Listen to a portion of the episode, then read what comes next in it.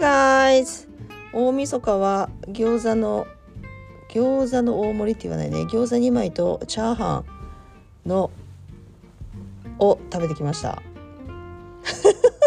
Perky Mutsumi English です。あの年末大晦日に毎年やってる孤独のグルメのスペシャル版がありますよね。年末のね。新潟では放送されないからいつもキーってなってるんですけどあれをこの間見てて餃子がね美味しそうだなと思って。で私もそれまではその食べ方知らなかったんですけどあの有名なくだりがありますよね。酢と何でしたっけ？胡椒を食べる餃子の食べ方があるって誰に聞かれたんでしたっけねそれを孤独のグルメで私も知ってああ久しぶりにその回を見たんですああ食べたくなったなと思って大晦日はい家族全員引き連れて子供たちも子供たちも大喜びでしたね「えー、やったラーメンだ!」とか言いながら私はラーメンじゃなくて餃子が目当てだったので、はい、餃子2枚とチャーハンを食べてきた。 Perky Mutsumi English です。孤独のグルメね。あれ面白いですね。はいもちろんお酢に胡椒たっぷりつけて食べてきました。美味しいです。I love 餃子ですね。And、uh, how are you guys doing today? はい12月31日ですね。あ、uh, New Year's Eve. It is New Year's Eve の大晦日 it is called Omiska in Japanese and uh, in Japan Omiska is the I think busiest day in a year じゃないでしょうかね。世界で世界でじゃない。1年のうちで日本が一番忙しくなるのが大晦日じゃないかなと思うんですけど。なんでなんででしょうね。慌てますよね。そう。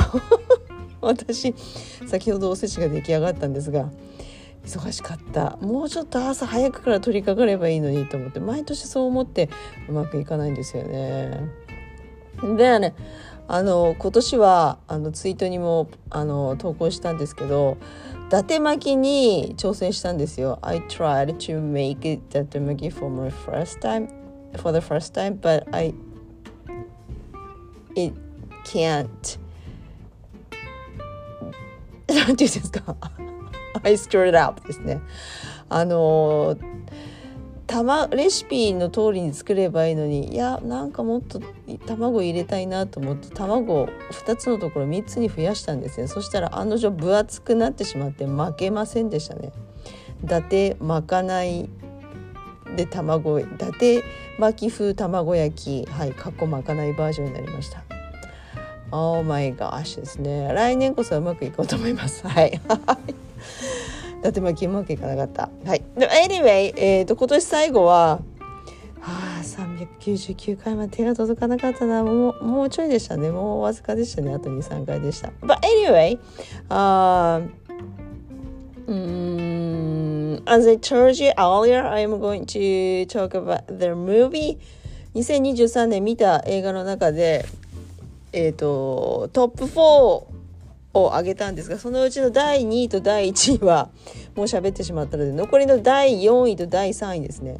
で第4位をもう一回3日を得そうと思ってレンタル屋さんに行ったら置いてなくそんなマイナーなんかなと思って残念ながら。なので第3位いきますね。はい純不動ですか。2023年。えーと、私が見た映画の中で良、えー、かったなと思う。第3位はこちらドラムロール。はい。ダラララララダダダダダダダン21ねえっ、ー、と放題はラスベガスをぶっ潰せですね。21っていうのはあの主人公が21歳っていうともう多分かけてるかもしれないんですがあのカードゲームのねブラックジャックのことを別名21というそうです、まあ、そのまんまですよね。はい。えー、でそう主人公がベンという大学生21、21歳の MIT の Brilliant Student なんですよ。MIT に通ってるんだけどなぜかハーバード大学の医学部も受かってしまい多分そっちが本命なんですねお医者さんになりたいと。なんだけど多額の費用と生活費がかかるからハーバードメディカルスクールに行きたいんだけどどうしたもんかなって悩んでるんですね。で奨学金があるから奨学金の面接を受けるんですけど冒頭はねその奨学金の面接インタビューから始まるんですよね。あちょっと冒頭からちょっと過ぎてからだな。はいであそうそうそうそう。どっから行けばいい？えーと、ラスベガスをぶっ潰せだから簡単に言うとそのブリリアント MIT スチューデントのベンがえーと、ハーバードメディカルスクールに行きたいんだけどいっぱい学費も生活費もかかるしシングルマザーで育ててもらってるからお母さんもねちょっとずつ貯金してたみたいなんでベンニーがこれ使ってって言うんですけど申し訳なくってって。でラスベガスをぶっ潰しに行くわけですよ。ラスベガス行ってカードゲームでお金を稼いでそれをハーバード大学のあの学費に充てようと。大学生がですよ。そう。で自分一人でやるわけじゃなくてえー、っとあの人有名な俳優の人。教授がいるんですね。えっ、ー、と忘れました。すごく忘れました。ミッキーっていう名前えっ、ー、となんでえー、スペイシーなんとかケビン・スペイシーでしたっけ？スペイあスペイシーケビン・スペイシーっていいでしたっけ？ねはいはい。あの American Beauty に出てる人。出てこない。あの人が教授役なんですけどその教授が実は物理ですか？数学教えてるのかな？昔自分もラスベガスでカードゲームで名を馳せていたああいうの職業って成り立ってるわけじゃないんですけどそうラスベガスをぶっ潰してたわけですね彼もね。だけどあの用カジノの用心棒にめちゃくちゃにやられて引退してたと。なんだけどその MIT の教授をする中でその MIT の優秀な生徒をピックアップして自分ののチームを作ってチームでラスベガスでお金を得るためにカードをね読むんですね私そのあれか映画何に3回見たんだけどカードをね読んでディーラーの手を読む読むわけですよね。でそれで次々とあの当たりを引くっていうかあのカードゲームで成功してそう資金を貯めると。でチームだから5人ぐらいいたかな学生が。でそれ山分けしてでベンもほどなくハーバード大学に行ける学費に充てるぐらいのあのお金を貯めるんだけれども最後の最後どんでん返しがある。面白いあの何が面白いかっていうとそのラスベガスで実際にブラックジャックををやるシーンも面白いですね。あのこのカードが来たらこのカードとこのカードが出てるから今はこの数字のはずだって思ってでこのお金をかけるやり方とか。あとはねあと何か面白かった。そう。あの違法ではないらしいんだけどでも悪いことですよね。違法ではないって言ってたからその教授ミッキー教授が違法じゃないから大丈夫なんだよって言うんだけどいやでも用心棒にはめちゃめちゃにされるんですよね。でもやっちゃいけないことですよね。そうカウントっていうんですね。カウントするだそうです。えー、っとであの途中で見つかってしまうんですね。カジノのあの用心棒に。どうもあそこのテーブルが毎回毎回なんかやられてると。で監視カメラがあるんだけど毎回違う人間が映ってるんだけどそれを毎回違う人間を並べてみるとどうも変装してるっぽいと。で MIT のブリリアントな学生5人組はいつもね変装するんですね。眼鏡かけたりカツラかぶったり。それで偽名を使ってあの分からないように毎週末行くわけですよ。すごいね。毎週末毎週末。MIT から MIT はあれはボストンにあるんですよね。そうボストンからラスベガスに行って。で変装してえーと、素性を隠してやるんですけどどうもこいつが怪しいってことであの主人公のベンも捕まってしまうんですよね。残念でした。でミッキー教授が黒幕だっていうのがバレてしまうと。でカジノの用心棒も自分昔自分カジノの用心棒もミッキーのことを知っていてあ昔やっやっつけとっちめたはずなのにまた前戻ってきやがったあのやつって覚えてるわけですよ。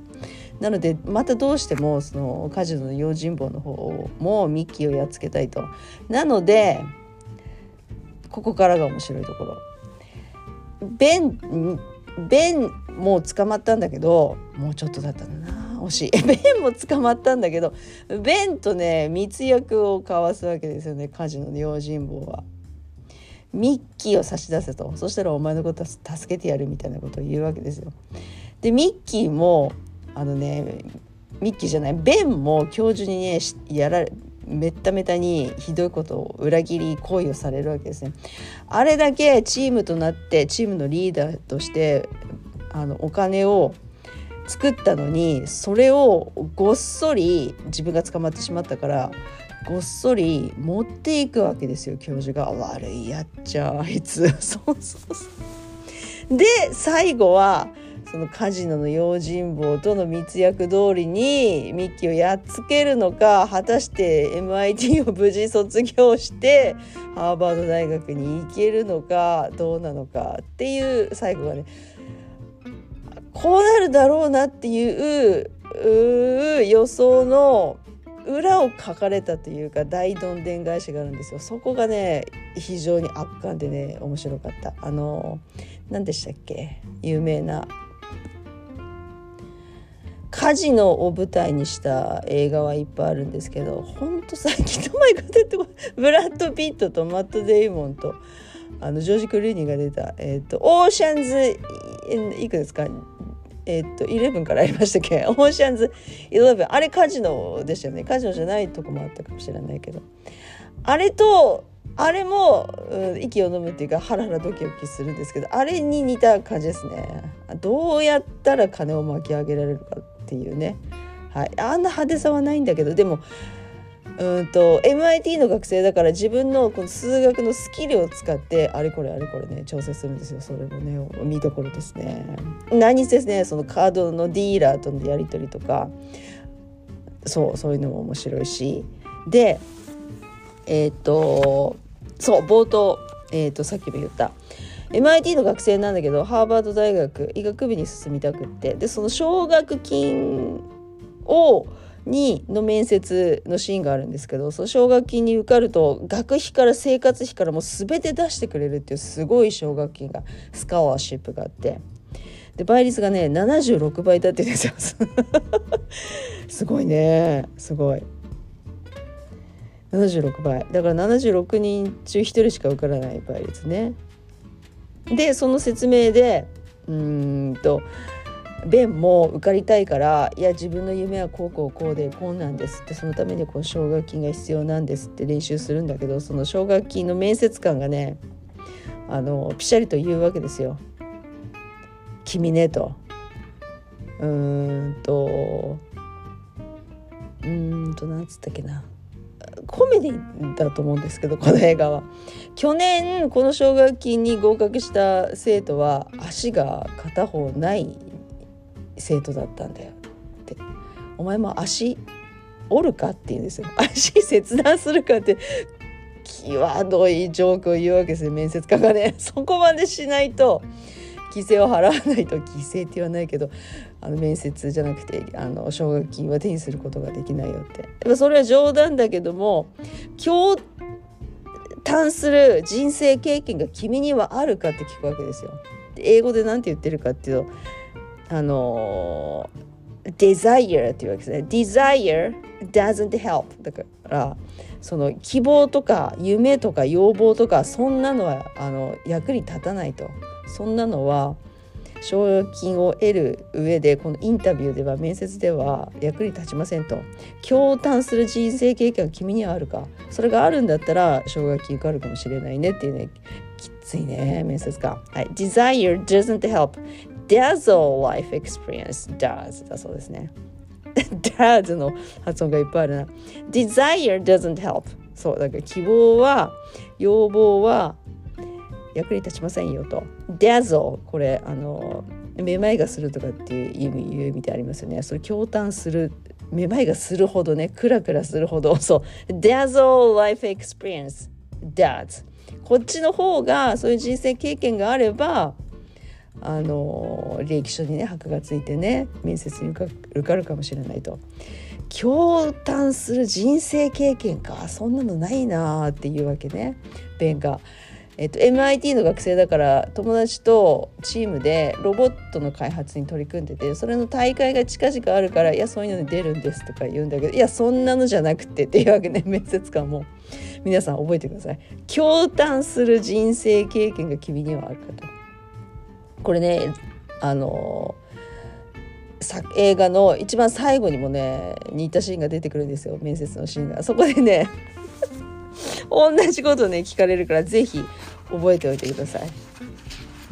Dazzle Life Experience はい。えー、っとそうね英語のセリフ。Dazzle Experience その他にえー、っとですねラスベガスをぶっ潰せでえー、っと面白いなと思った英語の表現はセリフはうーんと Harvard University の医学部は特に学費が高いと思うんですけどあのそのラスベガスでそのカードゲームでお金を作ろうって持ちかけられた時にうんとベンはねこういうわけですよ。その医学部に入るための学費と生活費の30万ドルがたまれば僕は辞めるよと。それまでなら参加してもいいと。30万ドル4200万。高いねと思って。4年間でしょうね。え違うか。医学部って4年間じゃないのか。もっと行くのか。ってことはもっとするってことですね。すごいね。日本の医学部もそれぐらい。いやするんだろうかと思って。でうんと当時ベンはうんとねテーラーであの洋服を作る仕立て屋さんね。で仲間と一緒にアルバイトしてるんですけど面白いんですよ。えー、っとそのバイト先に行ったらうんと上司に「今日から君はアシスタントマネージャーにしてあげるよ時給は8ドルね」とか言われるんですよ。もうね愕然とするわけ。全然ハーバード大学の学費の足しにもならないっていうかもう程遠いわけですよ。30万ドル稼がなきゃないって言ってるのに時給8ドルのバイトしてると。でそこで揺れるわけですね。そのカジノに行ってみんなとラスベガスに行ってお金を作るのかいやいや8ドルのままで我慢するのかって思うんだけどでも行っちゃうんですよね。はいラスベガスにね。そうで30万ドル稼ぐために。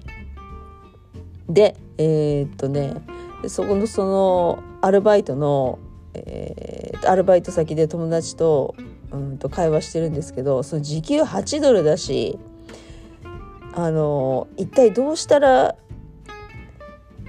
いいんだろうかってこう友達にね打ち明けるわけですよね。あのハーバードに行きたいんだけど。30万ドルかってなるわけね友達がね。でその友達そう一緒に MIT の学生の友達ね一緒にあのロボコン大会に出ようって頑張ってる友達の一人なんですけどそのね彼が言ったセリフが面白くて紹介しますね。30万ドルかそんなのするんだ俺たち時給8ドルみたいだしなみたいにうまくいか人生うまくいかねえよなみたいな話をしてるんですよ。でその友達がねこう言うんですよ。30万ドルか。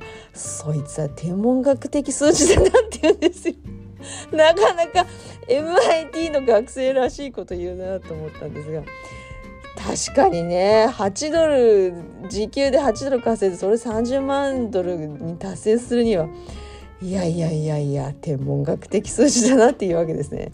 皆さん天文学的って言えますか？英語で。私使あの天文学はアストロなんとかですよね。そうそうアストロがつくんですよ最初。天文学的数字だなっていう日本語字幕なんですけど英語のセリフはこちら。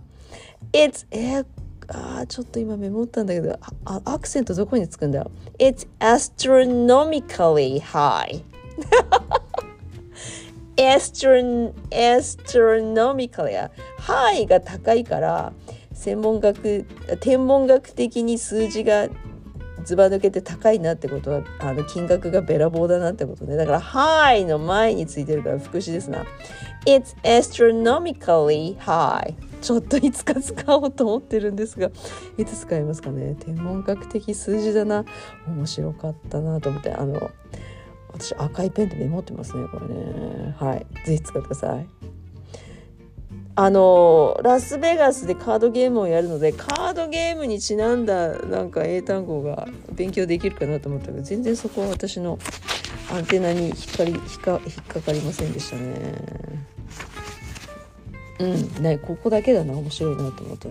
It's astronomically high だなはいでそのラスベガスに毎週毎週行くようになってでだんだんだんだんお金もうね時給8ドルだったのが一晩にして何百ドルって稼ぐようになるわけですよベンは。そうすると日頃の生活スタイルも変わってきて今までチャリで通ってたのにあのウーバーこの年ウーバーあったのかなんかタクシーかなんかで学校に乗りつけて学校に行くようになるとその一緒にロボコン目指してた友達もなんか「ベン最近おかしくね?」みたいになるわけですよね。で週末宿題もしないでペーパーも出さないでラスベガスで飲んだくれてカードゲームばっかりやってるからあの本ちゃんの本本なんていうの？本ちゃんって言わないあの本業のそう本業の MIT の学生としての学業の方がおろそかになるわけですね。眠くなって。で友達との約束もすっぽかすしだんだんだんだんねおかしくなっていくわけですよ。でその MIT の友達もこう離れていくわけですね。でそのねあの何て言うかな。あ分かるみたいな。私もちょっと理系の学校行ってたのであの私はあのカードゲームやらなかったけど毎週毎週カードゲームはやらなかったけど毎週飲んでました。はい。あのー、イケイケどんどんな時代ね。あのー、時給8ドルわかんない。あの当時の レートで換算するとアルバイトをしてアルバイト代であの友達とあの合コン行ったり飲み屋さん行ったりカラオケ屋さんに行ったりとかそうひどい時ね毎週の毎週末飲みに行って歩いてたことがあったんですよ。そうラスベガスでぶっ潰してたあれとは違うんだけどそうするとやっぱりねあの月から金までの授業がねだんだんだんだんねおかしくなってくるあーやっべえと思いました。で人間やばくなるとどうなるかっていうとあまずいね。本当今思うとよく卒業できたなと思うんですけどあの時間割を見てあのこのクラスは楽勝。ちょっと出なくても楽勝。友達のノート見せてもらえば楽勝とか。この授業はちょっとスキップしてもいいからこうやあの出ないとかってこう時刻表を見てね1週間の予定を立てるわけですよ。もう二日酔いでクラクラしてるからもう朝とかはねもう遅刻までしたね。遅刻常連でしたね。今でも覚えてる。情報処理っていうあのー、授業があったんですけど。楽勝なんですよ。本当は楽勝じゃないんだけどそう。でも情報系のあの専攻か専攻してたからそれ絶対出なきゃないんだけどそれすっぽかしてね大概すっぽかしてました。で後で友達のノート見せてもらってそれでなんとか試験乗り切ったんですけど今思うとねかなり態度の悪い学生だなって先生には映ってたと思いますね情報。情報処理っていう名前だったかな？情報なん情報なんとかなんちゃら計算とかいうそう。あのクラスでした。でね私一番前だったんですよ席が。それなのに毎朝毎朝遅刻してくるっていうね「Oh, I'm so sorry」でしたね。はいえー、っと当時の先生は、えー、っと今でも覚えてる吉住先生でした担当は。はい申し訳なかった吉住先生。なんかね重なりました、はい、MIT みたくそんなにハイスペックな学校は行ってなかったけどでも理系の学校だったからその実習があって実験があって毎週毎週レポートを書かなきゃダメなんですよ。書かされ書かなきゃダメで提出して。もうそれも面倒くさいけどその吉住先生の授業と違ってあのレポートの方はねスキップできないんですよねそう実験とかやるから実験はパートナーと一緒にやるからダメなんですよ休んだらだからそれはね眠くても頑張っていた。うん でレポートも今思うとどうやって書き上げてたか 記憶にないけどでも頑張って毎週出してましたね。はいおかげでちゃんと卒業できましたけどそういうのの自分と重なって「ああベンお前ダメだよそれじゃ毎週末ラスベガス行ってたしお前ダメじゃないか」って非常にねあのあの応援してましたねその作品見ながらね。でベンの主人公ベンの色恋沙汰もちょっとあってその辺も面白いなと思いましたね。そうね多分そこでしょうね私も理系の学校行ってたから理系の学生が主人公だからなんか共通するものがあってああ面白いなと思いましたね。でもその MIT の学生ってこう実話かどうかは調べてない多分実話っぽいんですけど MIT の学生ともなるとそのあのラスベガスでそういうこともできちゃうわけですね相手のカードの手を読んで。さあまあ、学校の授業でそんなこと教えませんけどいやすごいあの能力さすが MIT だなと思いましたね。あの私が行ってた学校ですごいスケリを持ってた人がいて私あのが入学した時の上級生で3つとか4つ上のあの先輩であのまだ携帯電話が普及してない時代なんですよ私学生してた頃は。ギリギリギリだな。ポケベルはあったような気がするけど。で学校の敷地内にちょっとあれですね。MIT ラスベガスをぶっ潰せという映画の作品なんですがまあいいや、はい、ちょっと話が脱線するんですがそのラスベガスぶっ潰せ。でそう携帯電話がなくって学校の敷地に公衆電話あの緑のね公衆電話公衆電話の電話ボックスがあった時代。そうそう。だから学生はそこからかけるんですけどテレホンカードで。そのね公衆電話をあまあどうやってやったか分かんないけどなんとかうまくしてやったんですよさすが理系の学校だなと思ったのはあのお金10円入れてかけるとかテレホンカード入れてこうかけるじゃないですか。それをねあのもう永久に無限にタダでかけれるように電話を改造した先輩がいて仕組みどうやってやったのか分かんないけどお金入れると方をどうにかしたんじゃなくてテレホンカード入れる方をなんかどうにかしたみたいでもうあの夢のようですよね。ただで公衆電話なんだけどただでも永遠に無料で電話をかけられる風に改造したっていう先輩がいるというのを聞いてあすげえなと思いましたね。そういうの勉強できるのかってちらっと思ったんですがでもさすがにバレてその公衆電話はあの撤去されてましたね残念でした そんなことをね思ったりとかはいそうじゃなくて、はい、映画の話でした。はい、2023年、私が見た映画の中で面白かった。第3位は、えー、21ですね。えっ、ー、とね、2008年の映画です。ラスベガスをぶっ潰せ。はい。えーと、21歳の大学生が主人公の映画ですが、えー、っと、えー、第2位と第1位はネットフィリックスのオリジナルの作品だったんですけどこの「ラスベガスぶっ潰せ」オリジナルじゃないので、はい、ネットフィリックスに入ってない人でも見れますので是非あのわかんない。あのなんていうかな。えっと第2位と第1位はあのこういうテーマの映画大好きだからよく見るんですけどあ人生何とでもなるよと。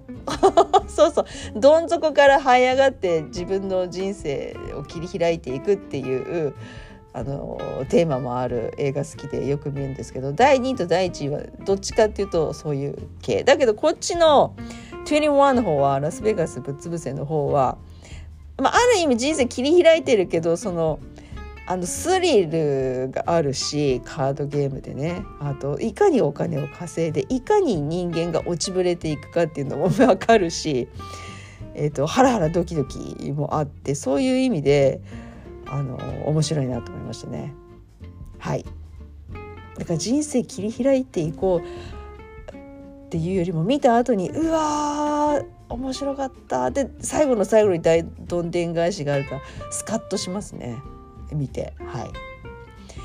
どん底ではないけれどまあ確かにどん底といえばどん底ですね。そうカジノの用心棒に捕まって第一ピンチになったとこからあのー、作品の後半面白いのでそういう意味ではそれも当てはまる。いやはい以上ですね。あんまり言うと 見てみようかなって気持ちが失せると思う思うのではいそれまでにしておきますね。はい。英語表現はさっき言った通りはい面白かった英語のセリフは。天文学的数字だな。ここですね。ぜひ使ってください。It's astronomically high ですね。物価がねでも天文学的数字のように物価が上がったらそれちょっともう生きていかれでもあの何ですか。もうこのままずっとねあの景気が悪くなったら多分それぐらいいくかもしれませんよね。例えば今缶ジュースでも110円120円だったのも140円とか160円とかなってますもんね。ですよね。